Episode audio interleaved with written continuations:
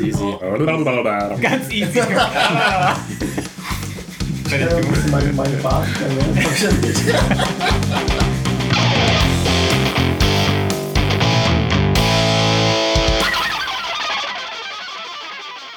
Guten Morgen, liebe Leute, guten Tag, äh, guten Abend, wo auch immer ihr seid. Äh, das ist die zweite Episode des äh, zweieinhalb Gaijin Podcasts. Äh, heute sind wir wieder in der gleichen Konstellation natürlich dabei.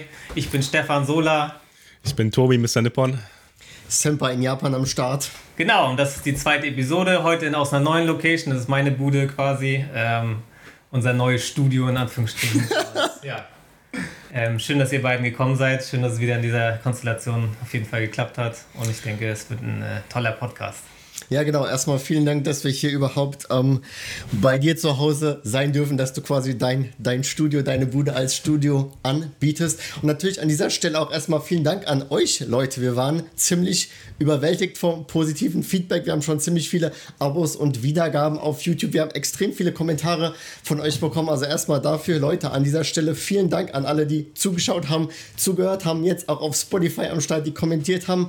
Ähm, auch zum Kommentare. Ne? Ihr habt viele Kommentare dagelassen, auch mit Vorschlägen, was wir in Zukunft hier im Podcast noch einbauen könnten. Die werden wir natürlich auch so versuchen, in Zukunft so gut es geht zu integrieren. Dafür erstmal von mir vielen Dank und ich denke von euch auch. Auf jeden Fall, ja, war echt mega zu sehen, die ganze Interaktion in den Kommentaren, das ganze Feedback. Also, das motiviert uns auch auf jeden Fall, da weiterzumachen und ähm, ja, coole, coole Episoden rauszuhauen.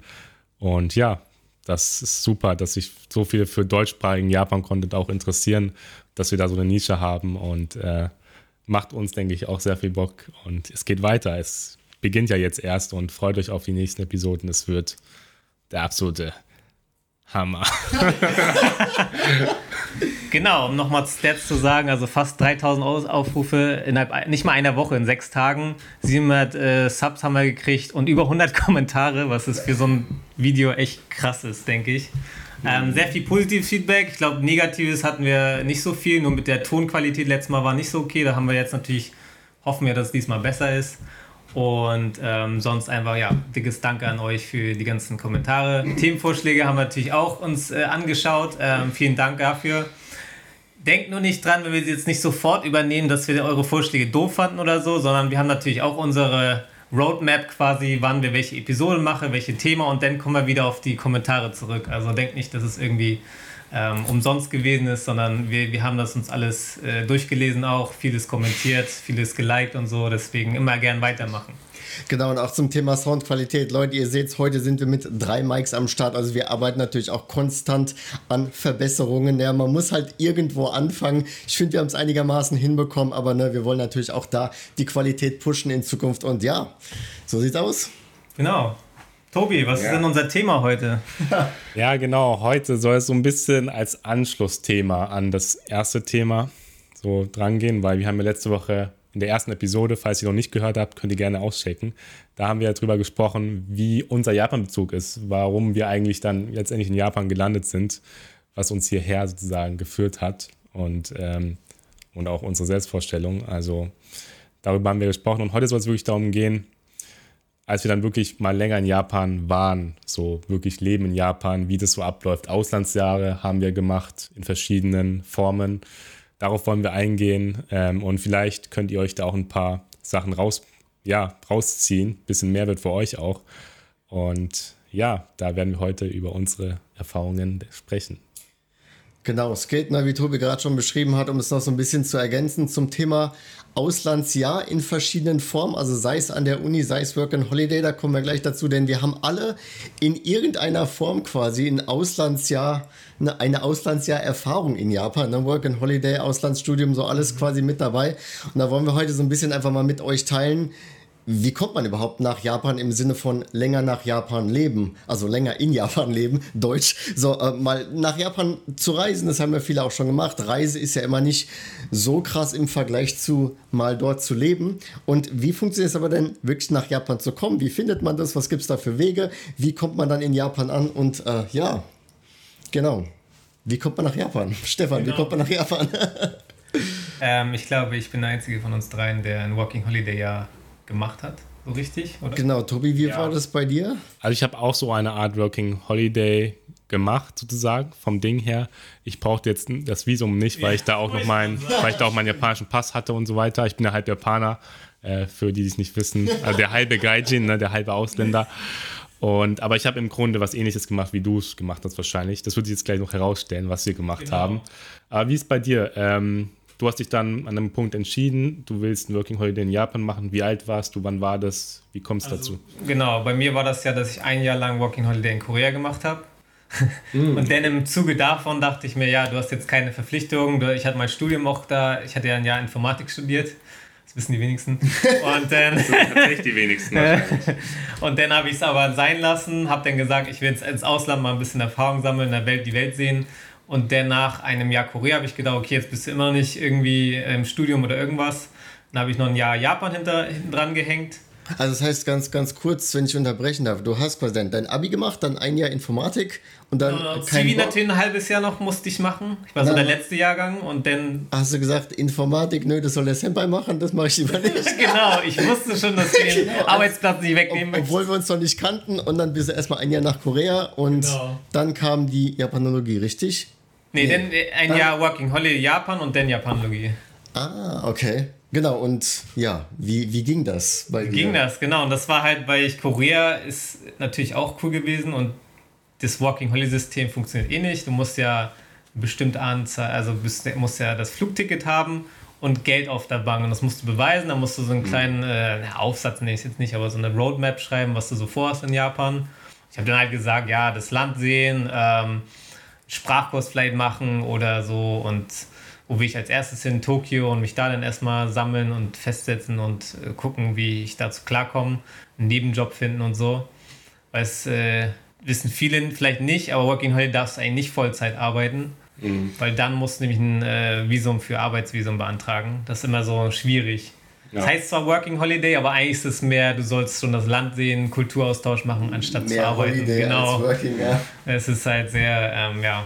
Ich glaube, ja, ich muss jetzt nicht die Specifics, glaube ich, sagen, wie viel Geld man braucht. Ähm, ich glaube, es war irgendwie zwischen 2.000 und 3.000 Euro dass man quasi, wenn man herkommt, nicht gleich irgendwie gestrandet ist und dem Staat auf der Tasche hängt oder ja. so. Das heißt, Japan hat quasi so, so einen Vorgabenkatalog, so ein paar Anforderungen. Du brauchst so und so viel Geldrücklagen, du brauchst den und den Plan. Damit musst du dich dann bei Japan bewerben, kann man das so sagen? Genau, du gehst dann zur Botschaft. Äh, es gibt ja, glaube ich, äh, die, die japanische Botschaft, glaube ich, in Berlin und dann gibt es noch Generalkonsulate, drei Stück in Deutschland. Und mhm. für Norddeutschland ist in Hamburg das. Und da bin ich nach Hamburg gefahren und äh, habe da dann quasi alles abgegeben und hatte schon nach zwei Wochen irgendwie das Visum. Also es ging richtig schnell, aber es war halt 2013, 14, 13 ungefähr. Mhm. Wahrscheinlich jetzt in den letzten sieben Jahren ist nochmal beliebter geworden. Bis jetzt Corona-Zeit nehmen wir mhm. mal weg, aber ähm, das, zu der Zeit waren das irgendwie ein paar tausend pro Jahr irgendwie und das war dann relativ schnell durch. Also ja. Weißt du noch ganz am Anfang, was so der allererste Schritt war? Da, hast du gedacht, okay, ich will jetzt Working Holiday machen in Japan. Hast du dann erstmal losgegoogelt oder wie bist du überhaupt an die Info gekommen, was du dann als nächstes machen musstest? Genau, ich hatte das Glück, dass ich durch Korea wusste, wie das Ganze funktioniert, weil Korea hat sehr ähnliche Auflagen mhm. und sehr ähnlichen Prozess. Also du guckst dann auf der Homepage von der äh, Botschaft einfach. Dort steht dann auch Gebühren und so mhm. und das kostet, glaube ich, 50 Euro, das ist die Bearbeitungsgebühr fürs Visum aber, ausstellen, aber ja. Okay. Aber das in Korea war dann aber kein Working Holiday mehr. Das kann man nur Das war auch Working Holiday. Du kannst pro Land einmal machen. Pro Land einmal? Ja, du Echt? könntest, äh, bis du 31 bist, könntest du 10 Länder machen und jeweils ein okay. Jahr. Das geht. Krass. Okay, das wusste ich jetzt wirklich nee, nicht. Ich dachte, man hat nur ein Working Holiday, für was man allgemein machen kann. Einmal pro, La pro Land pro Jahr. Also, äh, nicht pro Jahr, sorry. das wäre krass. Aber so viel. das ist cool, einmal pro Land. Okay, das ist gut zu ja, wissen, auf genau. jeden Fall. Das wäre jeweils ein ja. Jahr gemacht halt. Mhm. Weil ich die beiden Länder interessant fand und dachte dann, ne, mal ausprobieren, wo lebt es sich besser vielleicht auch. Also jetzt nicht im Allgemeinen, sondern was passt mehr zu mir. Dann ja. habe ich halt Japan gesehen, da kam ich noch ein bisschen besser klar und habe dann danach das Studium auch dementsprechend gemacht, weil ich dann dachte, du hast jetzt ein bisschen Japanisch gelernt für das in dem Jahr und danach dann will ich das verfestigen, deswegen habe ich das Japanologiestudium. Was mhm. dann gleich nachher auch nochmal Thema wird, denke ich, äh, Studium so ein bisschen, wie man sich in Japan selbst verwirklicht.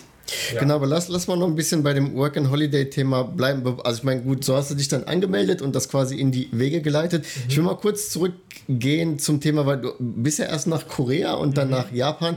Wie war da so der Hintergrund? Warum hast du erst gedacht Korea und kam dann das Japan-Interesse später oder war dann Also Japan-Interesse war schon vorher da und ich habe ja auch Japanisch gelernt an der Volkshochschule so ein bisschen. Also ich konnte, keine Ahnung, was ist das denn? Äh, hm. N5-Level war das vielleicht. Hm. Du bist aber trotzdem genau, erst weil, nach Korea? Genau, weil zu der Zeit war ich E-Sports auch ganz viel so, habe ich geschaut und dachte, Korea ist halt das Mutterland des E-Sports, wie man so sagt, das Mecker des E-Sports. Und habe dann gedacht, okay, wenn du jetzt Koreanisch krass lernen willst für den E-Sport so ein bisschen, dann geh nach Korea, da lernst du am schnellsten so, ne? Das war der Grundgedanke und dann bin ich einfach hin. Und danach hast du aber gedacht, ja, jetzt will ich lieber nach Japan. Genau, dann habe ich halt das Jahr gemacht, habe Koreanisch gelernt, ähm, habe auch, äh, ja, bin auf N3-Level vielleicht gekommen, also so einigermaßen okay. Konversation, also Konversation kann ich führen, so normales. Annyeonghaseyo. Ja, genau, so. Und danach dachte ich aber so, ja, Japan ist ja, also ich war auch, als ich in Korea war, zum Ende des Jahres bin ich nochmal nach Japan rüber für eine Woche und dann wieder zurück, weil es ja wirklich mhm. für 100 Euro oder so kommst du ja hin und zurück da. Ne? Ja. Und die Stunde, eineinhalb Stunden dauert das von Tokio nach Seoul. Ich glaube, es ist echt Katzensprung. Katzensprung, genau. Und dann bin ich nochmal in Japan gewesen. Das war ja mein zweites Mal Japan. Ja. Und hab dann gedacht, okay, eigentlich ganz cool, kann man Japan auch nochmal ausprobieren. Okay, und jetzt sind wir wieder bei der Geschichte. Dann ja, hast genau. du dich angemeldet. Dann bin ich halt zurückgekommen, hatte zwei Monate Überlaufzeit, habe mich dann Visum gekümmert und dann habe nochmal Japan hinterher rangehängt. So. Genau, dann hast du quasi deine, deine Rücklagen, deine Anmeldung, dein Visum, deinen Plan, bla bla.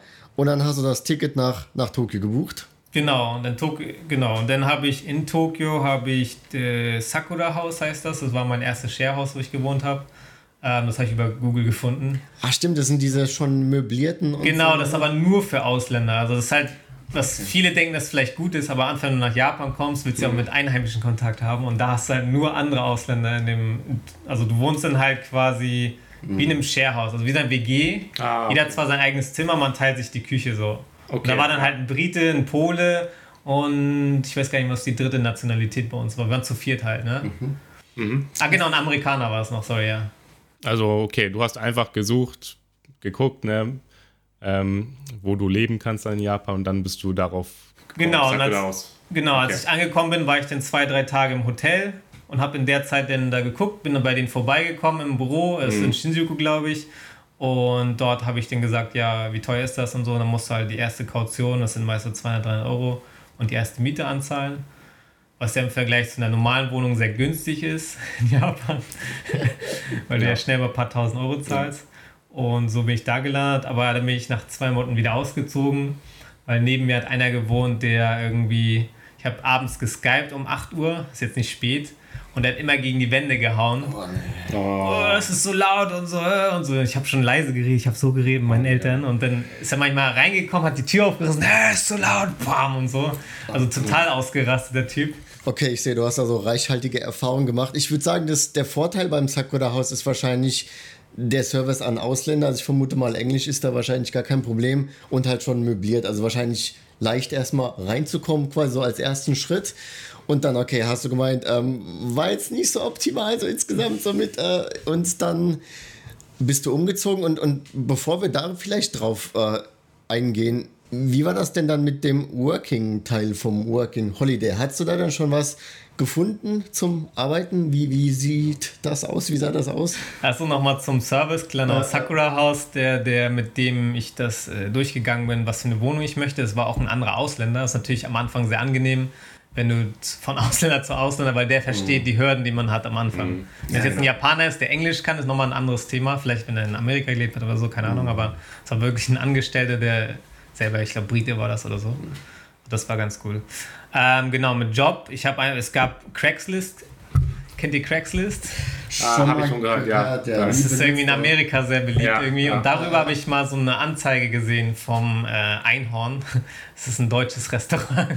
Ah, ja. Und da habe ich den Monat in dem Restaurant gearbeitet, äh, als Küchenhilfe. Wo, wo ist das? In Lopbongi ist das. Ich habe das schon mal bei Google gesehen, das Restaurant. Alles von der Qualität her ist es äh, gutes deutsches Essen, würde ich sagen. Also schon sehr nah dran. Kostet aber auch dementsprechend. Der Pongi ist ja sehr äh, fancy-pancy. Mhm. Ja. Und ähm, Ja, war nicht so eine geile Erfahrung, weil die Küchenchefs, also die, die Assistenten, also der Besitzer ist super nett, der war auch 30 Jahre in Deutschland, spricht akzentfrei Deutsch, das war super angenehm, weil der kann einem alles erklären am Anfang. Mhm. Aber die anderen Chefs waren sehr mürrisch und sehr irgendwie nach zwei mhm. Tagen so, warum weißt du nicht, wo die, die Töpfe hingehören und genau. so. Und ich so, ja, ich bin erst zwei Tage hier. Äh, weißt du. Aber letztendlich, du hast ja erstmal so einen Job gefunden. Das genau. ja, viele wollen ja erstmal irgendwie einen Job finden. War das ging das wirklich so schnell über Craigslist, dass du, musstest du dann auch äh, Bewerbungsgespräche oder also wie einfach ist es, einen Job zu finden in Japan, ja, so einen halt, Minijob zumindest? Es war halt Küchenhilfe plus ich musste nicht mehr Englisch reden mit dem, sondern auf Deutsch haben wir halt kurz eine halbe Stunde geredet. Ja. Hier und Küche dann Teller waschen und irgendwie für Salate vorbereiten ist jetzt nicht, wo man so okay. viel können muss. Die haben dich halt angelernt, du bist halt eine Aushilfe. Und der ja. zweite Job nach einem Monat habe ich dann aufgehört, weil es nicht so, es war zu stressig. Der zweite Job war dann durch einen Kollegen, durch meinen äh, E-Sports quasi, habe ich, kannte ich einen, der auch StarCraft spielt zu der Zeit und der hat quasi dieses neue E-Sports Café mit eröffnet. Und das hat genau in dem, also Anfang 2014 hat es eröffnet und hat er mich gefragt, ob ich da auch rein möchte als Baito-Stuff und bin ich da hängen. Und die hatten halt das System, dass du so viele Stunden wie möglich, also so viele wie du willst, kannst du in der Woche arbeiten. Kriegst natürlich, wirst vergütet wie eine, eine Nebenaushilfskraft. Genau. Aber kannst dadurch dennoch dein äh, Einkommen skalieren. Also kannst auch über 1000 Euro im Monat kommen. Weil es ja in Deutschland denken immer viele, Minijob heißt 450 Euro Grenze. Mhm. Das gibt es in Japan nicht. Das, da kannst, ich weiß nicht, ob es unendlich ist, aber du kannst schon bis zu 1000 ja. bis 1500 gehen. Und damit konnte ich dann leben. Miete kannst du locker bezahlen. Das waren mhm. 6, 7, na, 500 Euro. Und den Rest hatte ich dann so. Es war dann halt. Und es war E-Sport, ne? das war natürlich meine Passion. Genau, dann halt Ding, ja. so und cool. Aber war das dann auch Working Holiday Visum, Geld technisch ist in Ordnung, dass man dann so viel verdient? Oder? Ja, also okay, okay, machen wir keinen. Das war okay. Ja, das war okay. Ja. Weil das ja keine Vollzeitjob ist. Also es waren schon 30 bis 40 Stunden die Woche, aber es lag auch daran, wenn ein Event ist, mhm. habe ich an einem Tag zwölf Stunden gearbeitet. Also solange es kein Vollzeitvertrag ist, ist okay genau. quasi. Das ist halt wie, weil ein Vertrag ist, dann bist du ja auch voll angestellt. Die haben ja auch keine Krankenkasse mhm. für mich bezahlt. Die haben keine, also sie haben mich schon besteuert von sich aus. Ah, du warst ja wahrscheinlich in der staatlichen Krankenkasse und so weiter. Nee, in Deutschland, weil das voraussetzt für Working Holiday, dass du dich über Deutschland, äh, also schon eine hast, bevor du nach Japan gehst. Okay. Mhm. Und ich habe dann, ich bin bei der HUK Huck, Coburg. Mhm. Ja. Und da gibt es dann so einen, so einen Auslandsschutz. Dann zahlst du irgendwie im Monat 70 ja. Euro mehr oder so und dann bist du in Japan mit versichert. Mhm. Mit irgendwie Rückflugskosten, falls du im Helikopter irgendwie, oder Helikopter ein bisschen weit, aber ja, irgendwie ein Flugzeug das, zurückgeflogen werden muss, dann gab es da irgendwie so eine Pauschale, wo die dann auch mhm. dich, äh, dir helfen würden. Und ja, das ist auch noch Voraussetzung, ja, dass du versichert bist, versichert bevor du herkommst. Okay. Und dann, du hast es eben schon angesprochen, du hast ganz kurz erwähnt, Baito, das ist vielleicht an dieser Stelle ganz gut zu wissen, dieses Wort Baito, für die Leute, die es nicht kennen. Baito, es ist lustigerweise stammt das ab vom deutschen Arbeit, eine Aru Baito, abgekürzt ja. Baito. Baito ist im Japanischen einfach der Nebenjob und Baito ist ja quasi genau das, was man im Working Holiday dann auch macht. Also wenn ihr jetzt Japaner seid und ihr seid Student in Japan, dann macht ihr vielleicht auch neben der Uni einen Nebenjob und das wäre dann auch Baito, aber in diesem Fall ist es ja Working Holiday, kein Vollzeitjob, wie wir gerade gelernt haben, deswegen Baito ist dann einfach einfach quasi der Job, den man macht. Lustigerweise stammt vom deutschen Arbeit, wie gesagt, ab. Genau, und dann warst du im E-Sport, krass, und ähm, umgezogen bist du auch und, und dann, dann lief die Kiste und.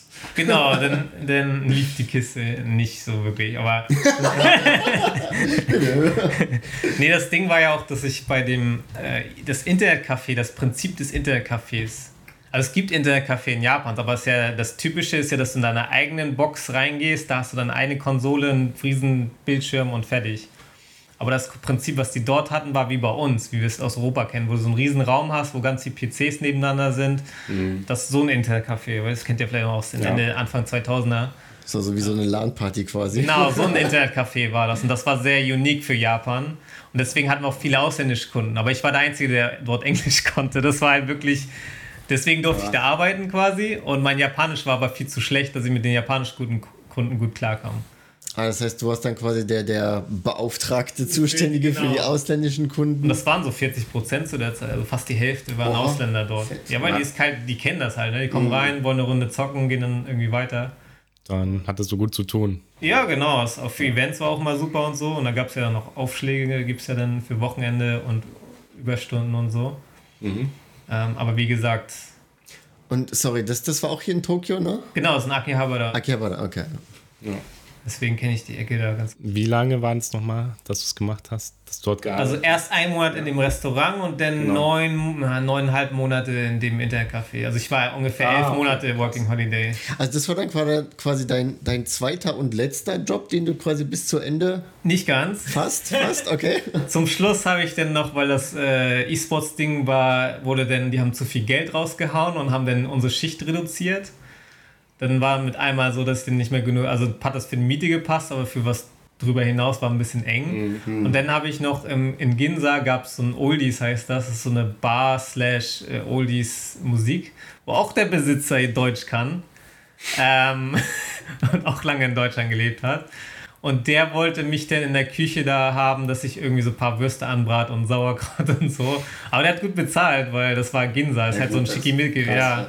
Und dann habe ich das ein bisschen gemacht, ja, so ein, mal, einmal die Woche. Und das Wie bist du auf den gekommen nochmal? Also den habe ich. Der hast du kennengelernt. Also, den habe ich, glaube ich, ja. ich weiß gar nicht mehr, wie das kam. Es war über eine Be gemeinsame Bekannte irgendwie. Ich weiß, also ich war dann halt auch, auch viel auf so, so Meetups mhm. und sowas und Hanami, also dass man sich unter die Kirchspiele setzt ja. und da waren dann auch andere Deutsche oder andere Ausländer. Und irgendwer von denen hat, glaube ich, gesagt, hey, ich kenne einen älteren Herr, der sucht gerade jemanden, mhm. der am besten Deutscher ist, damit das so für die Japaner, oh, ein Deutscher macht das deutsche e Essen für mich so. Und das war natürlich, ne, ich konnte nicht kochen, aber das bisschen anbraten, das kriegt man auch hin. Ja. Und das war auch In Japan immer, ne, wirst Sausage, oh, Deutsche, Wurst aus Deutschland. Okay, krass. Weißt du, das Image, ne, was die Japaner auch ja. viel haben vom Essen, also Deutschland. Ja. Apropos deutsche Wurst, äh, wie, wie, was kommt jetzt? Wie war das denn bei dir? Du hast ja gesagt, du hast kein, also so eine Art Walking Holiday gemacht. Also, wie kann man sich, was kann man sich darunter vorstellen? Ganz, ganz kurz noch, bevor wir weitergehen zu Tobi, lass mich noch kurz äh, eine letzte Frage quasi ja, abschließend ja. äh, zu dir schießen. Das heißt, ähm, du hast quasi hauptsächlich E-Sports gemacht, dann aber ein bisschen im Restaurant und so. Und du hast beschrieben, dass du gerade ähm, dann zum Beispiel das, das Ginza-Restaurant quasi über Connections gefunden hast, am Anfang über Craigslist. Das heißt, ähm, man, man findet so Jobs dann am besten über Connections oder sollte man erstmal über Craigslist starten? Oder was wäre quasi deine Empfehlung, wenn jetzt jemand kommt und sagt, okay, Work and Holiday, aber wie finde ich denn jetzt einen Job? Wie ja. fängt man dann an? Wie würde man da suchen? Also ich würde Gaijinpot heutzutage, ist, zu der Zeit war ah. das noch nicht so etabliert, würde ich sagen. Ähm, also 2014, jetzt ist acht Jahre schon her heutzutage Gaijinpod, die haben richtig viel mhm. äh, ihre Homepage aufgebaut. Da kannst du jetzt mhm. mittlerweile Wohnungen auch suchen, kannst dich ja. äh, Consulting, da sind Foren irgendwie, wo Tipps ausgetauscht werden. Also die Seite ist echt super. Ja. Und sonst Jobs irgendwie. Ähm, ich glaube, man kann auch einfach auf die ganzen, äh, wie heißt denn sowas, Recruiter-Firmen gehen, die es in Japan gibt. Mhm. Ich glaube, da gibt es auch welche für Baito. Mhm. Und also im Prinzip im weitesten Sinne quasi Ausländer-Communities online suchen oder quasi Nebenjobangebote suchen und genau. da dann im Prinzip nehmen, was passt. Später dann vielleicht Connections, wenn man schon ein bisschen da ist. Ja, okay, aber das ist doch. Ja. Ich denke, allgemein muss einfach proaktiv sein, sozusagen, ne? genau. ne? weil viele denken dann einfach. Mhm. Ja, wo ist, wo ist denn, wo, wie, wie finde ich denn einen Job? Aber wenn man, sobald man selber anfängt, zum Beispiel Craigslist irgendwie zu benutzen, zu suchen, mit Leuten sich zu connecten, mhm. dann dann passiert das irgendwie. Also dann findet man was, wenn man selber. Ja, und manchmal bist du auch gerade so Cafés, Restaurant, da kommt ein Kunde und der findet ja. dich irgendwie cool, der ist vielleicht der Chef von irgendeiner Firma und sagt, hey, willst du mal bei mir anfangen? Also ich habe schon Freunde gehabt, die irgendwie so da reingerutscht sind. Ne? Das ist halt unerhofft, kommt oft so ein bisschen. Nice, also quasi irgendwie anfangen und dann ergibt sich der Rest genau. und ja, nice. Und hast du dann nebenbei auch Japanisch gelernt an der Sprachschule oder privat? Nee. Oder wie sah allgemein das Leben neben der Arbeit so aus? Also war es ein geiles Jahr für dich? War es so ja, es zu sagen, oh, das Working Holiday, das ist eine geile Erinnerung? Ja, das war, das war auf jeden Fall eine coole Erinnerung, weil du halt, der Sweet Spot ist ja immer, das, das verstehst du wahrscheinlich auch oder du auch, dass wir jetzt sind wir ja fest hier und arbeiten Vollzeit. Das heißt, wir haben nicht so viel Zeit, um uns das Land anzugucken, auf Meetups zu gehen, irgendwie den ganzen Tag auf Achse zu sein, das ist auch nicht so. Arbeiten, arbeiten, arbeiten. Genau, so bist du irgendwie den ganzen Tag eingebunden. Ne? Wenn du noch irgendwie zur Firma fährst, dann geht noch mal eine Stunde hin und zurück, vielleicht mehr sogar drauf für äh, zur Arbeit zu ja. pendeln. Und da war das halt, die, die 20 Stunden in der Woche ist halt ist nicht viel, ne? Ist halt irgendwie ein paar Mal in der Woche, sechs Stunden da mal, sechs Stunden da mal oder acht Stunden vielleicht auch. Das heißt, du hast halt viel Zeit, frei, ja. genau, du hast Zeit mal auf Meetups zu gehen, du hast Zeit am Wochenende auch mal irgendwie auf Treffen zu gehen, wo, wo irgendwie ähm, keine Ahnung, es gibt ja meetup.com, ich weiß nicht, ob ihr die Seite Ah, kennt. ja, kenn ich. Und da gibt es ja auch alles mögliche, irgendwie Leute, die zusammen spazieren gehen, allein so ein Meetup, wo dann irgendwie sich eine Truppe trifft, wo irgendwie die Hälfte Japaner sind, die Hälfte Ausländer und dann auf Englisch reden wollen und Konversation Ja. führen und dabei spazieren gehen. Oder? Das ist das Konzept, aber finde ich total geil. Genau, und das äh, fand ich immer sehr spannend, also was man da, was für Konzepte es auch gibt. Irgendwie erst spazieren, dann zusammen ins Kino oder keine Ahnung, also wirklich, ja, es ist wirklich, klingt komisch, aber ist aber so. Okay, das heißt, man kann sagen, du hattest eine gute Zeit, konntest deine Freizeit auch genießen, Connections Genau. machen. Das heißt, wir haben hier quasi ein klassisches Work and Holiday sozusagen. Du warst auch komplett ein Jahr in Tokio, ne? Ja, elf Monate, aber ja. Also ja, das ist die Zeit, genau. Ja, dann würde ich sagen, kommen wir jetzt mal zu dir, lieber Tobi. Tobi, du hast es eben schon angesprochen, bei dir war es technisch kein Work and Holiday, weil du ähm, ja den Pass hast, den japanischen, das heißt, du kannst rüberkommen. Wie war das bei dir? Was hast du gemacht? Äh, was, was war da los? Ja, also bei mir war es so halt, dass ich natürlich überlegt habe, was kann ich nach dem Abi machen. Ähm, und ja, ich wollte auf jeden Fall diese Chance nutzen. Ich hatte auch G8 und so, ne, dass ich dann nach dem, nach dem Abi die Chance nutze und ein Jahr mal was anderes mache, bevor ich dann auch studieren wollte. Also ich war mir relativ sicher, ich will studieren.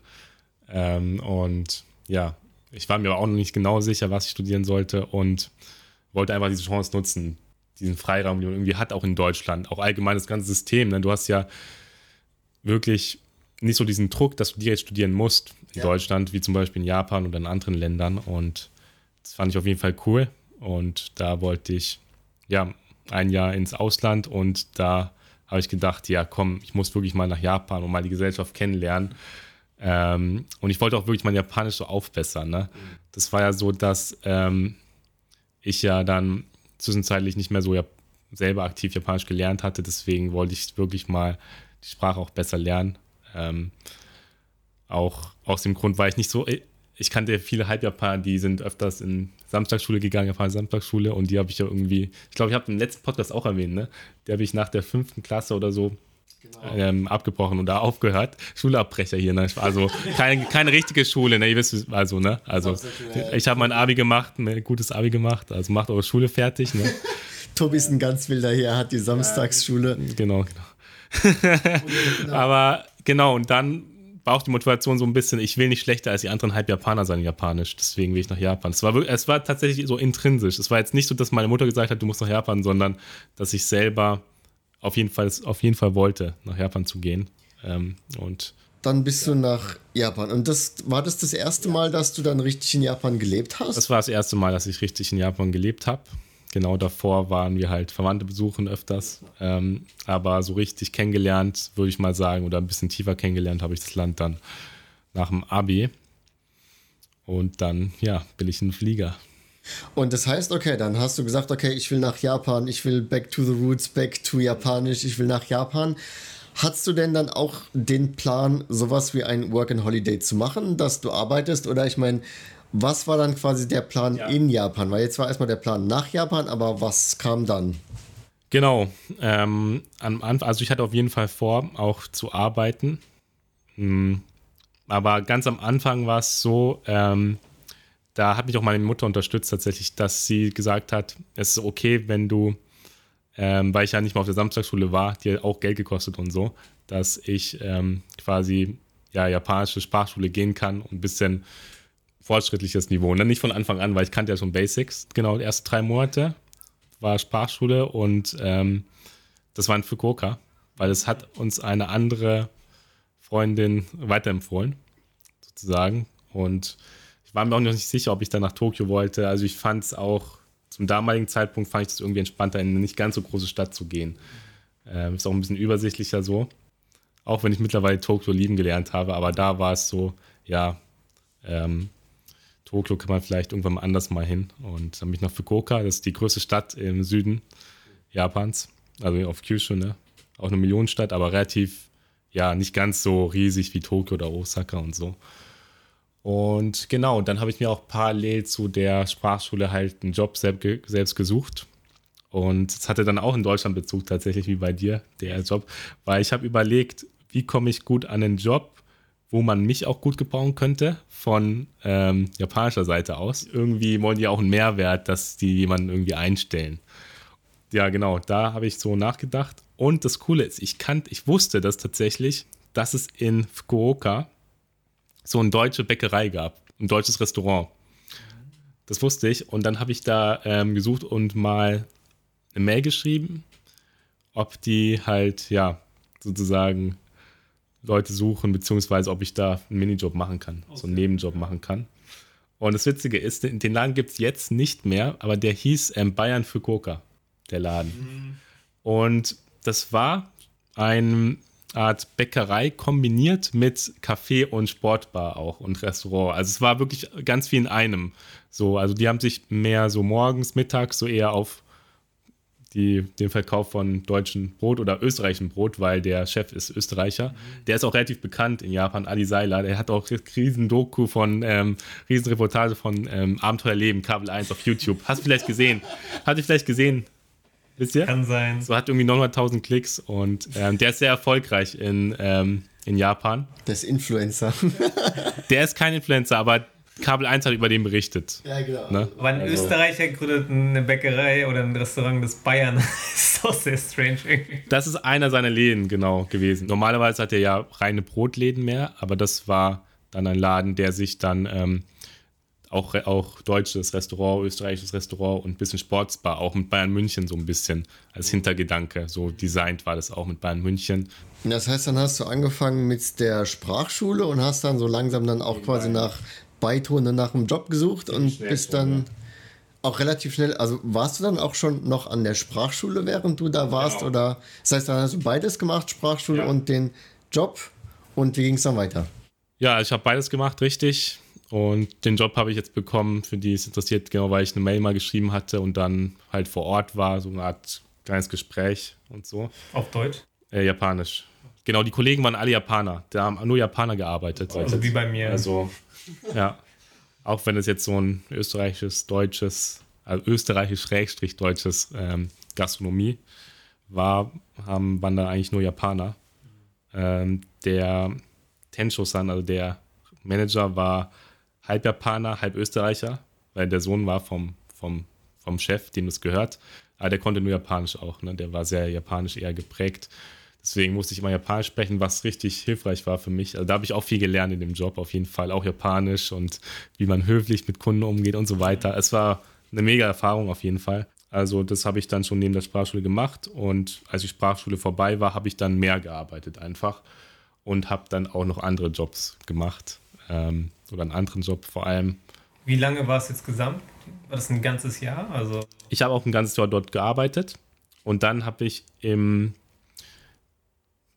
dem Jahr auch noch ähm, beim Weihnachtsmarkt in Fukuoka gearbeitet. Okay. Und Weihnachts, das, ganz, das ist ganz cool eigentlich. Das ist auch eine super Chance für Leute, die vielleicht aus Deutschland kommen oder die westlich aussehen, sage ich mal, weil in Fukuoka ist es immer so, dass sie auch mit den Sprachschulen irgendwie zusammenarbeiten und immer Leute haben wollen, die irgendwie westlich aussehen und die Sachen verkaufen am Weihnachtsmarkt dort. Also es gibt auch in Japan Weihnachtsmärkte und in Fukuoka ist einer der größten auch in Japan.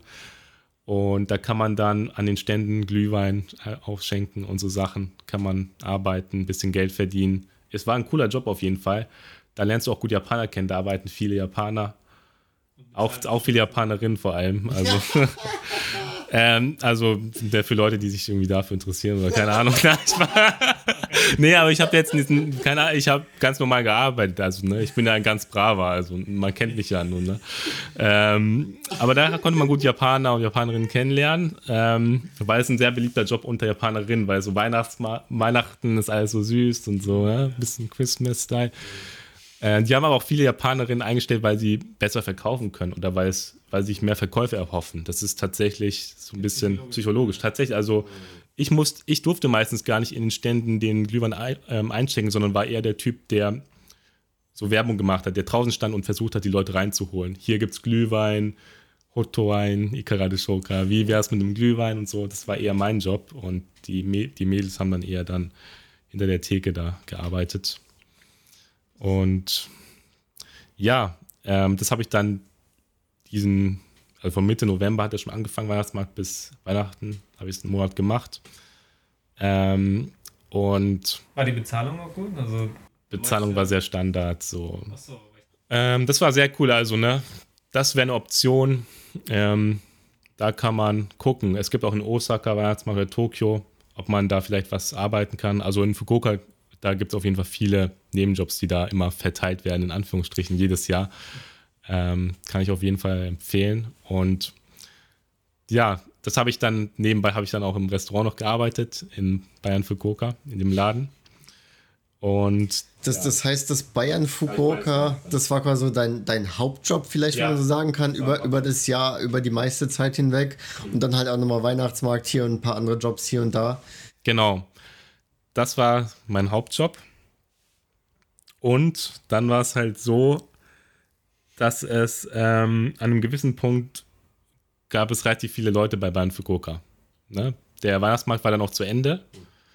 Und ich konnte nicht so oft äh, arbeiten dann bei dem, beim, Rest, beim Restaurant, bei Bayern Fukuoka, weil ja, viele Leute dort gearbeitet haben und vergleichsweise weniger Stellen. Und ähm, dann wäre ich, das war echt so eine Phase, da war ich ein bisschen einsam oder das war nicht, das war so eine, einen Monat lang war es nicht so eine gute Phase. Vielleicht bin ich ein bisschen Loch gefallen.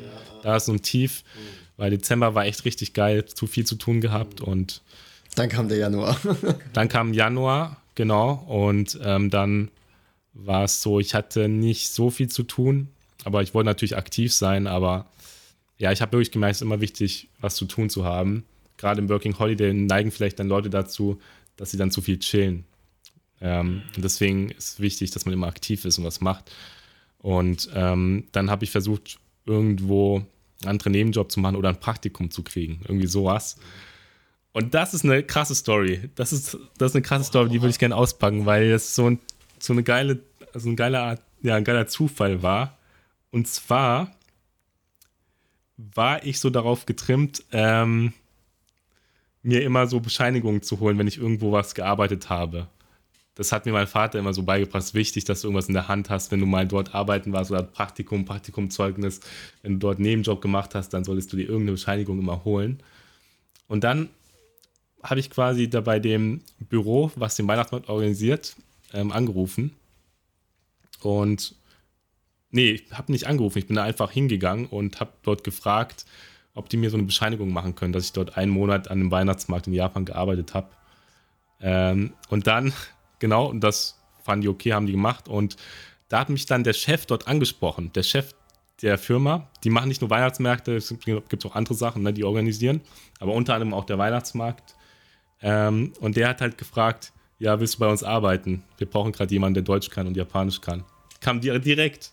So direkt so. Meine Rede zu. Connections, ne? Ist ja, der Zufall. Beziehungsweise, dem, also, dass ich da hingegangen bin. Das ja. war einfach, das, ich hatte mega Glück einfach und dann. Und ja. was war dann deine Aufgabe? Was war das dann ja, für ein Job, Job, genau?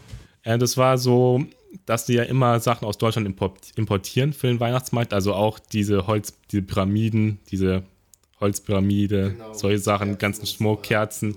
Also die wollen das so authentisch wie möglich machen, ähm, diesen Weihnachtsmarkt. Und Weihnachtsmarkt ist ja aus Deutschland und deswegen haben die halt viele Sachen importiert und deswegen stehen die ja in Kontakt mit deutschen Unternehmen. Und da brauchen die ja jemanden, der irgendwie E-Mail schreiben kann auf Deutsch und Deutsch versteht. Und da haben die auch immer jedes Jahr einen so quasi, der das macht, der Deutsch und Japanisch kann. Und es gab einen Vorgänger von mir, der war ein Jahr älter als ich oder so.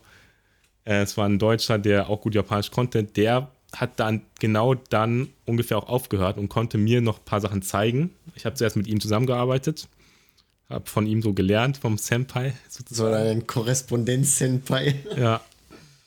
Und ähm, dann habe ich das alleine gemacht. Und dann war ich halt der Typ, der die Mails geschrieben hat. Und ja, habe das dann, hat aber den Job im Restaurant weiterhin gemacht, auch noch da nebenbei. Also ich hatte dann wieder gut zu tun immer. Ähm, und ja, das war ganz cool, dass ich dann viel zu tun hatte. Hat richtig Bock gemacht und war eine gute Erfahrung irgendwie. So, wie man so auch gemein, wie man allgemein so Mail schreibt oder wie es einfach ist in so einem japanischen Unternehmen. Das waren auch alles Japaner. Da habe ich auch viele interessante Sachen gesehen und ja, das klingt insgesamt sehr lehrreich. Du hast gesagt, du hast im Restaurant viel gelernt, dann hast du bei dem Job viel gelernt. Das heißt, du hast quasi über das Jahr hinweg gut beschäftigt, hast viele Jobs gefunden. Du warst dann auch ein Jahr in Fukuoka. Ja. Komplett quasi und bist in der Stadt geblieben. Ähm, was mich nochmal interessieren würde, wir haben jetzt die Jobs besprochen, die du hattest, da warst du gut beschäftigt. Wie war bei dir die Wohnsituation? Wie hast du eine Ja. Wohnung gefunden? Wo hast du gewohnt? Und auch finanziell, also ich vermute, finanziell hat es wahrscheinlich gereicht mit den Jobs dann oder wie war das? Ja, genau, finanziell hat es mit den Jobs gereicht, ähm, weil Fukuoka ist jetzt auch nochmal deutlich günstiger als Tokio zum Beispiel. Also wirklich, das merke ich wirklich. Also da kannst du Ramen für 300 Yen essen und bist halt wirklich, und das in Tokio hast du kaum Läden oder gar keine Läden, wo du es machen kannst. Also es ist echt nochmal ein Unterschied. Also kurz hier 300 Yen, das sind irgendwie so 2, 2 3 Euro, nicht mal 3 Ja. Euro. Und in, in Tokio bezahlt es schon eher so 7, 8 Euro, gern auch mal mehr. Also nicht schlecht. Ja, also am Anfang habe ich gewohnt in einem Wohnheim. Und das war auch so eine, in der Sprachschule, wo ich war, da gab es auch so, die bieten auch andere Sachen so an, so Praktikum und solche Sachen, ähm, aber auch, wo man wohnen kann, sozusagen. Ne? Für Leute, die halt in Japan kommen, Sprachschule machen, wo können die wohnen? Das ist halt ein Problem, was viele haben dann. Ne?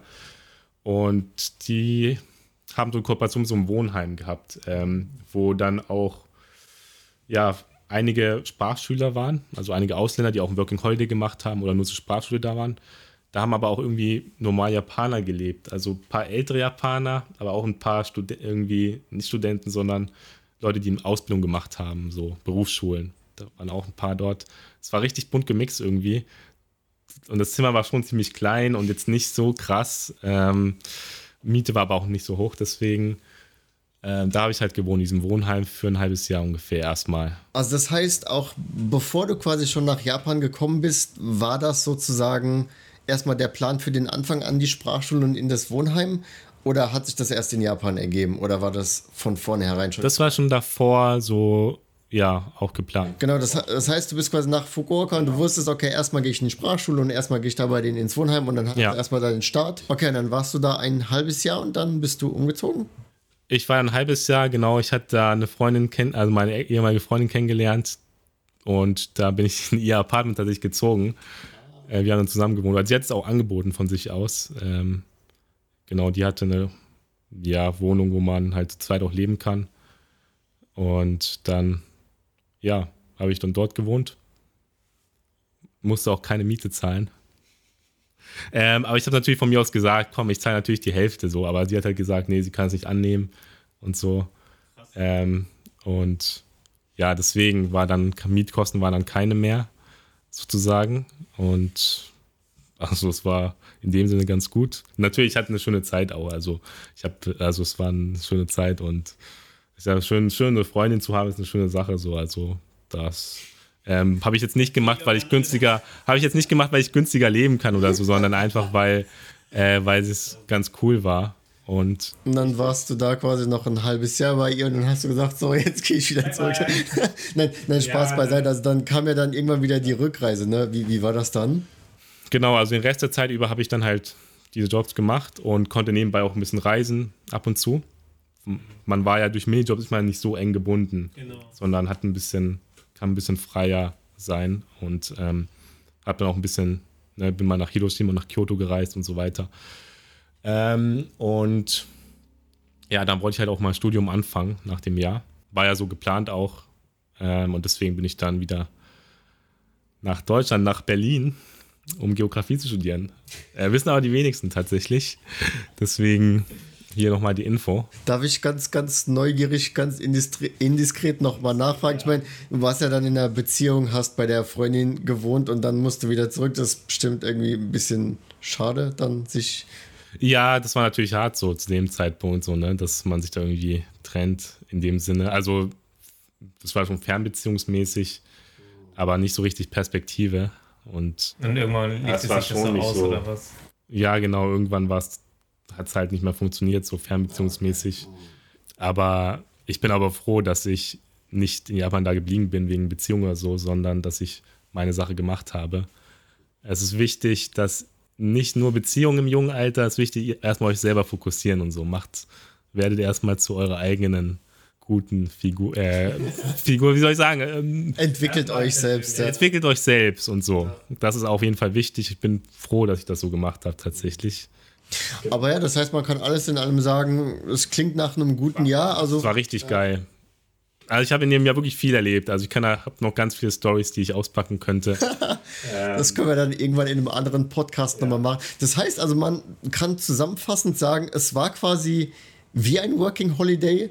Es war nur technisch vom Visum kein Working ja. Holiday wegen der Passwörter. Aber das, was du gemacht hast, war praktisch eigentlich ein ja. Working Holiday. Nice. Ja, sehr spannend, denke ich. Ähm, wir haben ja jetzt Working Holiday, wir hatten äh, das ja, Sprachschuljahr und jetzt kannst du gerne nochmal, du hast ja das klassische Auslandsjahr gemacht von der Uni her. Ähm, das wahrscheinlich mehr im Rahmen, auch mehr organisiert von, von der Uni aus. Kannst du mhm. ja mal gerne erzählen, wie das bei dir lief. Genau, also ich glaube, ich habe es im letzten Podcast vielleicht schon kurz angeschnitten. Ich mache mal kurz schamlos Werbung, gibt auch auf meinem Kanal ein Video dazu, mein Weg nach Japan. Ähm, aber um es ja genau hier nochmal ähm, zusammenzufassen, bei mir war es ja so, ich habe irgendwann angefangen nach Japan zu reisen, war ein paar Mal hier zum Reisen und dann war für mich klar, okay, ich will hier leben für die Sprache. Also das war definitiv mein Ziel. Damit ich gescheit Japanisch lerne, muss ich ein Jahr in Japan leben, mindestens, also überhaupt mal in Japan leben. Das war so erstmal das Ziel, der Hintergrund, warum ich überhaupt ein Auslandsjahr machen wollte. Und ich war am Anfang noch an der Uni Frankfurt und habe da Japanologie, Informatik, also mehr Informatik und ein bisschen Japanologie gemacht und habe dann da zwar schon versucht, irgendwie an Auslandsjahr zu kommen, aber da gab es nicht so viele Plätze und das hat alles nicht so geklappt und dann war ich auch schon relativ am Ende vom Bachelor, dass ich mir dann irgendwann gesagt habe, okay, hier Senpai, den Bachelor machst du jetzt erstmal fertig, ohne Auslandsjahr, und dadurch, dass das jetzt aber im Bachelor nicht klappt, suchst du dir aber einen Master, in dem du auf jeden Fall ein Auslandsjahr machen kannst. Das war quasi so ah, ja. oberste Bedingung quasi ja. für den Master, dass ich da halt dann ähm, meinen Traum, meinen Wunsch vom Auslandsjahr endlich verwirklichen kann. Also habe ich halt äh, wieder mich hingesetzt, ne, wie ihr wahrscheinlich auch gegoogelt, ne, hier, wie geht, wie geht Auslandsjahr? Und ich habe eben Studiengänge einfach breit gesucht, die sich anbieten könnten, mit denen ich dann eben nach Japan kann. Und ich habe dann, ähm, mein, das Problem beim Auslandsjahr ist ja halt auch, vor allen Dingen im Unterschied zum Working Holiday, beim Working Holiday arbeitet man ja noch. Das heißt, man hat quasi ein bisschen eigenes Einkommen so für die Finanzierung. Aber wenn man jetzt an ein Auslandsjahr denkt, dann ist ja nicht nur, dass man quasi gar kein Einkommen hat. Ne? Man hat ja dann aber trotzdem ähm, die ganzen Ausgaben und zwar nicht nur die Lebenskosten, die ja zum Beispiel in Tokio sehr hoch sind, ja. sondern dann je nachdem, wo man halt hingeht, dann auch noch die Unikosten, die in Japan jetzt auch nochmal irgendwie Tausende, Zehntausende Euro im Jahr sein können. Also ja. kein, kein Witz, es ist halt nicht so wie bei uns, wo man irgendwie 500 Euro im Semester und dann ist gut oder so. Ne? Also Japan ist halt ne, die meisten Unis, ihr wisst, das sind Privatunis. Also finanziell habe ich halt gedacht, äh, Doshio, wie soll ich das auf die Reihe kriegen? Deswegen habe ich halt viel gesucht. Ich habe dann rausgefunden, okay, viele haben dann auch beim DAAD oder bei irgendwelchen ähm, Stiftungen ihr Stipendium. Es gibt wohl einige Möglichkeiten, an Stipendium zu kommen. Also habe ich gedacht, ja, okay, Senpai, suchst dir irgendwas, dass du irgendwie an Stipendium kommen kannst und so weiter.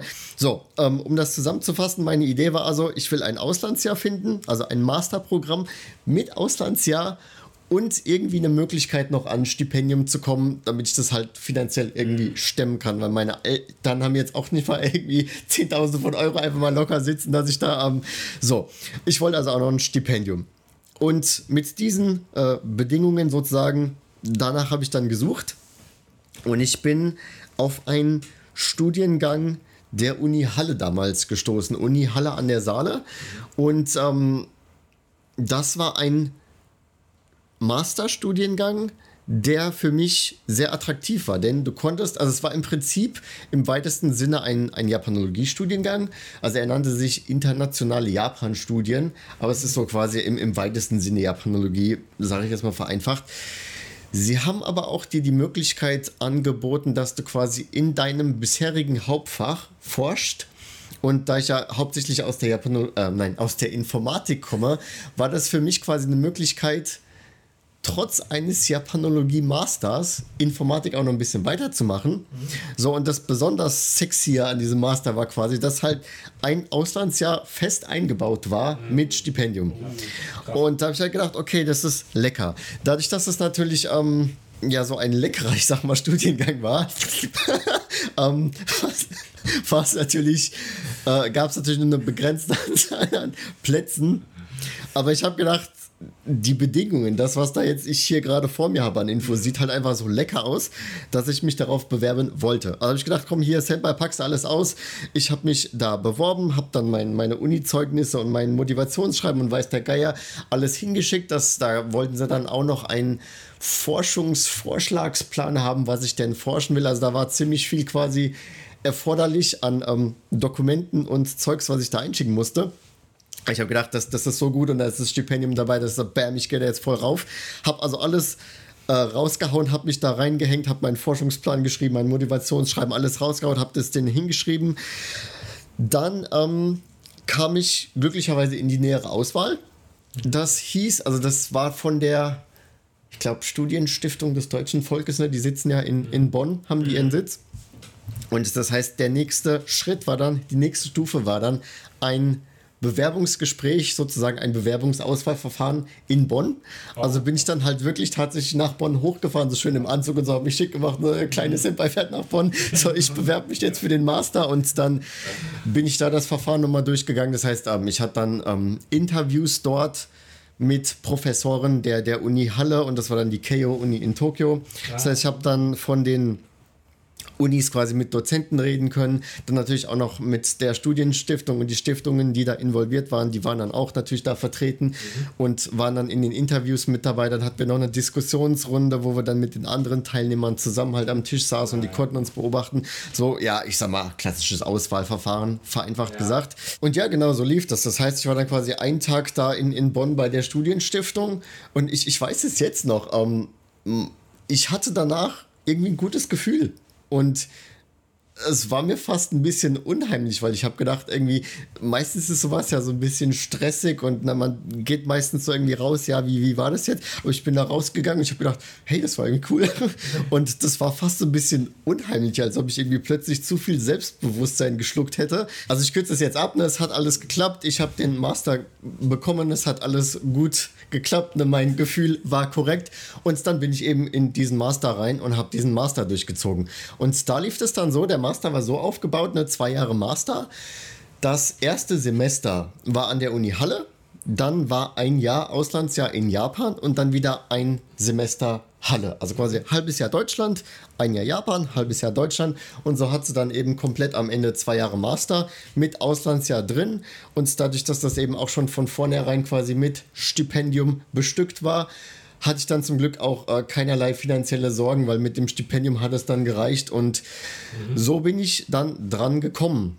Und um es noch ein bisschen weiter auszubauen, wir hatten ja eben bei euch geredet, ne, quasi wie kam ich hin und wie ging es dann in Japan weiter mit Jobsuche. Das war zum Glück bei mir dann alles äh, gar kein Problem mehr, weil ähm, quasi der Anfang, die Vorbereitung war halt so hart mit dem ganzen Bewerbungen und mhm. da erstmal reinzukommen.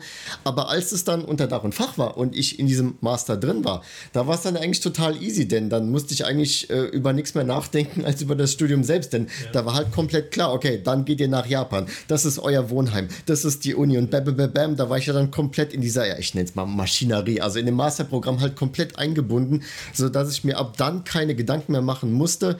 Aber die Vorbereitung mit Bewerbung, das, das war halt das Knackige, wo ich halt wirklich mich reinhängen musste. Also das ist quasi auch das International Office denn bei euch an der Uni direkt, die dann alles auch regeln mit der anderen Uni in, äh, bei der KEO war das?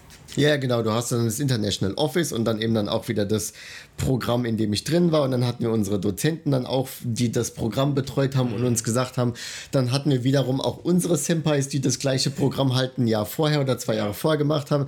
Die konnten wir dann teilweise noch treffen und die waren sogar auch noch im Wohnheim in Japan gerade da, als wir angekommen sind. Und dann haben wir die nochmal getroffen. Und dann haben die gesagt, hier, da ist der Supermarkt und das ist das Wohnheim und so weiter. Also wir waren quasi komplett überall an der Hand genommen. Ich habe es im letzten Podcast schon ein bisschen formuliert mit, mit der Wolke Japans. Das war dann so quasi die Wolke des Programms, die uns getragen hat. Ja. Ich meine, das, das Programm war natürlich hart auf anderer Seite. Ne? Ich musste viel lernen, das war intensiv. Aber ähm, so vom, von der Struktur, von der Organisation war im Prinzip alles geregelt und ich musste eigentlich nur das machen, was mir gesagt wurde. Das war dann sehr komfortabel in der Hinsicht quasi. Ja. Also du warst auch so ein Wohnheim für Austauschstudenten, also genau. internationale Leute, die dann dort Genau, das Wohnheim, das, das war ein Ryugakuseido, also ja, ein Wohnheim für ähm, Austauschstudenten. Das heißt, da waren entsprechend auch hauptsächlich ähm, ja eben Austauschstudenten, also Ausländer. Ja. Ja. Wir hatten allerdings auch noch eine Handvoll Japaner, die auch dort gewohnt haben, mhm. auch also japanische Studenten. Das waren die sogenannten RAs, ah, die okay. Resident Assistants, das heißt quasi japanische Studenten, ja. die uns dann gleichzeitig auch noch ein bisschen unterstützt haben. Ich glaube, die konnten dann dafür ein bisschen billiger wohnen oder so. So hat es halt auch ein bisschen Connections mit ähm, Japanern. Und ich habe dann, ich will es jetzt nicht zu weit ausführen, ne, wir sind schon ziemlich lange heute am hier uns austauschen, aber ich habe dann im Wohnheim auch versucht, quasi andere Austauschstudenten als Freunde zu finden, zu suchen, die eher Japanisch benutzen. Also sprich Leute aus Taiwan oder Korea, die meistens besser Japanisch als Englisch sprechen, mhm. so dass ich halt nicht in so einer Western-Bubble quasi lande. Und ähm, ja, so hatte ich dann eben auch verschiedene internationale Freunde. Im Wohnheim konnte auch Japanisch benutzen. Und ja, das, das war ein geiles Jahr, um es jetzt mal ganz ja. kurz ähm, zu formulieren. Sehr intensiv, sehr hart auch an der Uni, sehr viel zu tun. Aber wie gesagt, ähm, von der Struktur her alles geregelt. Und ja, geiles Jahr. Und ich meine, das war dann auch der Auslöser, dass ich wieder hierher gekommen bin. Aber ich glaube, das ist ein Thema für einen anderen Podcast. Mhm. Wie ja. war das Unileben an sich für dich? Also auch neben, konntest du das Unileben auch leben und das Studentenleben in Japan kennenlernen? Und ähm, ja, wie war das da? Ich würde schon sagen, ja. Also ich hatte an der Uni teilweise den Sprachkurs, der dann für andere um, Austauschstudenten war, aber ich war auch an Seminaren teilweise mit dabei, die dann auch für japanische Studenten sind, also quasi normale Seminare hatte ich auch mit auf dem Plan, sodass ich eben ja so, so beides quasi mitnehmen konnte. Sowohl quasi das, das Austauschstudenten Sprachkursdingen als dann auch wirklich Seminare an der Uni, die dann auch normale japanische Studenten besucht haben. Und ich habe dann auch versucht, außerhalb des Curriculums ein bisschen noch Musik zu machen. Ich bin ein Mensch, der gerne Musik mag. Und ähm, ja, hier Channel, Intro, Outro, hier der Titelsong von yeah, unserem okay. Rock'n'Roll, Baby. Ui, Heavy Metal. okay, äh, ich wollte Musik machen, hab dann einen, also Sakura heißt das, einen Circle, ne? so heißen diese Clubs quasi, die AGs, die Clubs an der Uni, die heißen Sakura, also Circle. Ich habe dann einen Bando Sakura gesucht, einen Band Circle, wo ich dann eben andere Studenten hatte um mich herum, mit denen ich Musik machen konnte. Und dann hatte ich einen Haufen cooler Japaner um mich, die alle mega abgegangen sind. Boah, die waren so gut. So, dann konnte ich mit denen, ich war nicht so gut, aber ich konnte mit denen Musik machen, das war gut. Und dann konnte ich mit denen natürlich auch wieder mich austauschen, viel lernen von so einem, ja, Clubaktivitäten-Aspekt eben des Unilebens. Das, das war auch nice. Da dann natürlich auch wieder extrem viel Japanisch gelernt, weil das halt nur noch Japaner waren. Und ja, ich würde schon sagen, dass ich in der Hinsicht das ähm, Studentenleben quasi auch mitnehmen konnte, ja. Und auch das war natürlich hart, da irgendwie den, den Club, den Circle zu machen, allein schon von, von Zeit, weil auch eine mhm. Uni war halt hart. Aber da habe ich mir gedacht, hier Senpai, die Zeit musst du dir nehmen, die musst du irgendwie finden, das und dann habe ich das durchgezogen. Und deswegen blicke ich echt auf dieses äh, Jahr zurück. Es war total geil und es war definitiv quasi die Weichenstellung die ich gebraucht habe, um auch dann jetzt wieder nach Japan zu kommen und zu arbeiten. Ja, war, war echt mega gut. Durch dieses Jahr hast du dann auch sagen können, ja, in Japan fühle ich mich echt wohl, hier kann ich mir das vorstellen dann. Genau, absolut. Okay. Genau, absolut. Ich glaube, ich hatte es im letzten Podcast schon kurz erwähnt, wie gesagt, dann nochmal schamlose Eigenwerbung auf meinem Kanal ist auch. Ähm, ich habe halt in dem einen Jahr gemerkt, ein Jahr ist geil, ein Jahr ist zu kurz. Ich will mehr. Und wenn ich mehr Japan will, mein Master ist halt bald zu Ende, da muss ich in Japan arbeiten. Also habe ich einen Job gesucht, den habe ich dann auch in diesem Jahr noch gefunden. Das war dann auch nochmal viel Action am Ende des Auslandsjahres. Habe dann tatsächlich in Japan den Job noch gefunden, bin dann zurück nach Deutschland, habe dann in Halle den Master fertig gemacht, hatte aber die Zusage schon in der Tasche für nach der Uni. Bin dann quasi also nach der Uni, also hab, ich, ich sortiere es nochmal langsam. Am Ende des Auslandsjahres habe ich den Job bekommen. Also die Zusage für nach der Uni. Dann bin ich zurück nach Deutschland, habe den Master fertig gemacht in Halle, habe die Masterarbeit geschrieben und alles, habe die Uni komplett absolviert und dann bin ich danach eben wieder nach Japan, da ich ja durch die Zusage dann quasi einen Job hatte. Der ging dann am darauffolgenden April los und dann bin ich wieder hergekommen nach Japan und ja, seitdem bin ich hierher. Das heißt, das ist auch die, die Weichenstellung, die ich eben beschrieben habe. Und nicht nur, dass ich gemerkt habe, ja, ist geil hier, ich will länger bleiben, als auch in dem Sinne von, okay, ich konnte auch tatsächlich einen Job finden, der dann auch wieder die Weiche gestellt hat, dass ich wieder herkommen konnte. Also hat halt quasi so alles drauf hingearbeitet, drauf hingelenkt, dass ich dann eben wieder herkommen konnte. Ja. Also ich glaube, ohne, wer weiß, wo ich ohne dieses Auslandsjahr heute wäre, ohne Witz. Aber ja, dadurch, dass ich ein Jahr hier war, das hat halt quasi komplett die Bahn geebnet für ja. das, wo ich jetzt bin. Ja, absolut. Mega cool. Also ich kann es, ich werde jetzt nicht davon viel erzählen, aber ich kann das, was Semper beschrieben hat, gut nachvollziehen, weil ich habe selber auch so ein danach dann noch, ne, als ich dann Student war, so ein Auslandsjahr, aber im Bachelor gemacht, an der Konkurrenz-Uni, an der Wasser da, ja. Und ich fand es auch mega.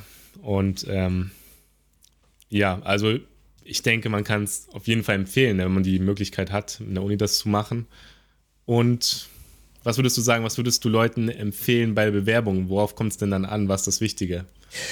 Oh, das ist eine gute Frage. Denn ich denke, das hängt sehr von dem ähm, Programm ab, von dem Auslandsjahrprogramm.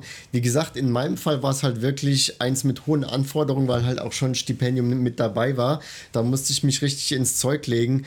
Aber ich denke, wenn ihr ein Auslandsjahr machen wollt, dann ähm, guckt, dass ihr irgendwie eins findet, wo das machbar ist. Und ihr könnt, selbst wenn ihr zum Beispiel an eurer Uni ein Programm habt, ein Austauschprogramm, aber vielleicht kein Stipendium, dann könnt ihr trotzdem, glaube ich, unabhängig von dem Programm euch dann danach noch beim DAD oder beim Studien, bei der Studienstiftung bewerben und quasi extra ein, ähm, euch für ein Stipendium bewerben. Also das, das muss quasi nicht von Anfang an ein Set sein, das Auslandsjahr und das Stipendium. Das könnt ihr quasi auch getrennt, glaube ich, machen. Bei mir zum Beispiel war es halt so, das war einfach eine Partneruni. Ich muss mir natürlich auch bewerben, Motivationsschreiben, aber ich musste keine Gebühren, Studiengebühren von der japanischen Uni zahlen, sondern einfach Deutsche. Also ja, wenn es, wenn es eine Partneruni ist, geht das vielleicht. Ja. Ich denke, da muss man einfach gucken, individuell bei der internationalen Büro der Uni ist die Anlaufstelle und da ja, es kommt sehr darauf an, ne, wie es mit Partneruni etc. Genau, deswegen, ne, das, im Prinzip, wie du sagst, guckt bei eurer Uni, was die ja. für Programme haben und auch wie das mit Stipendium ist, weil entweder haben die was dabei oder vielleicht sagen sie euch auch, ja, bewerbt euch extra beim DAD, also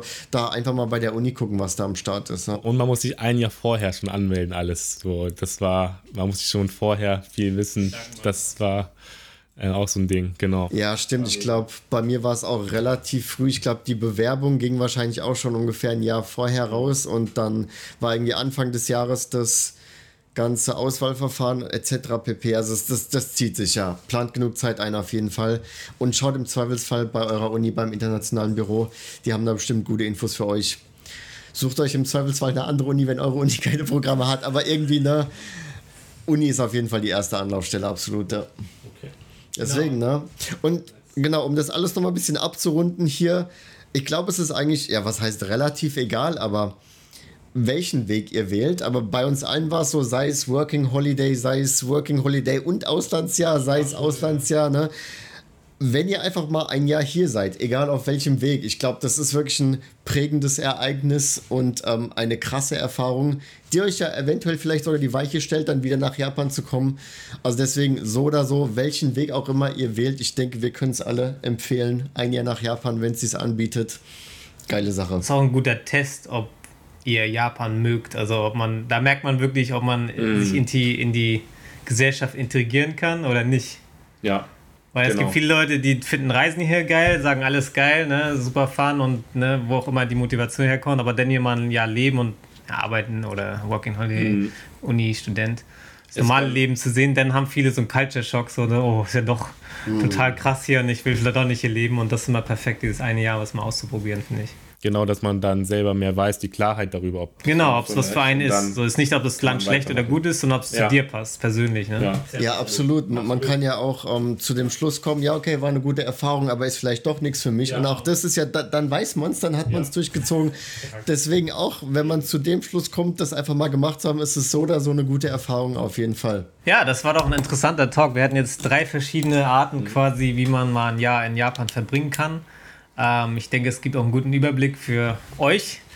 Und das war's denn, der heutige zweite, die zweite Episode des heutigen Podcasts. Ähm, ja, liken, abonnieren nicht vergessen. Äh, wir bedanken uns äh, recht herzlich für, an euch immer, dass ihr Kommentare schreibt. Jo. Und das letzte Wort gebührt euch beiden. Genau, auch von uns nochmal vielen Dank fürs Zuschauen. Na, wenn ihr auf YouTube hier am Start seid, liken und abonnieren nicht vergessen. Spotify. Spotify.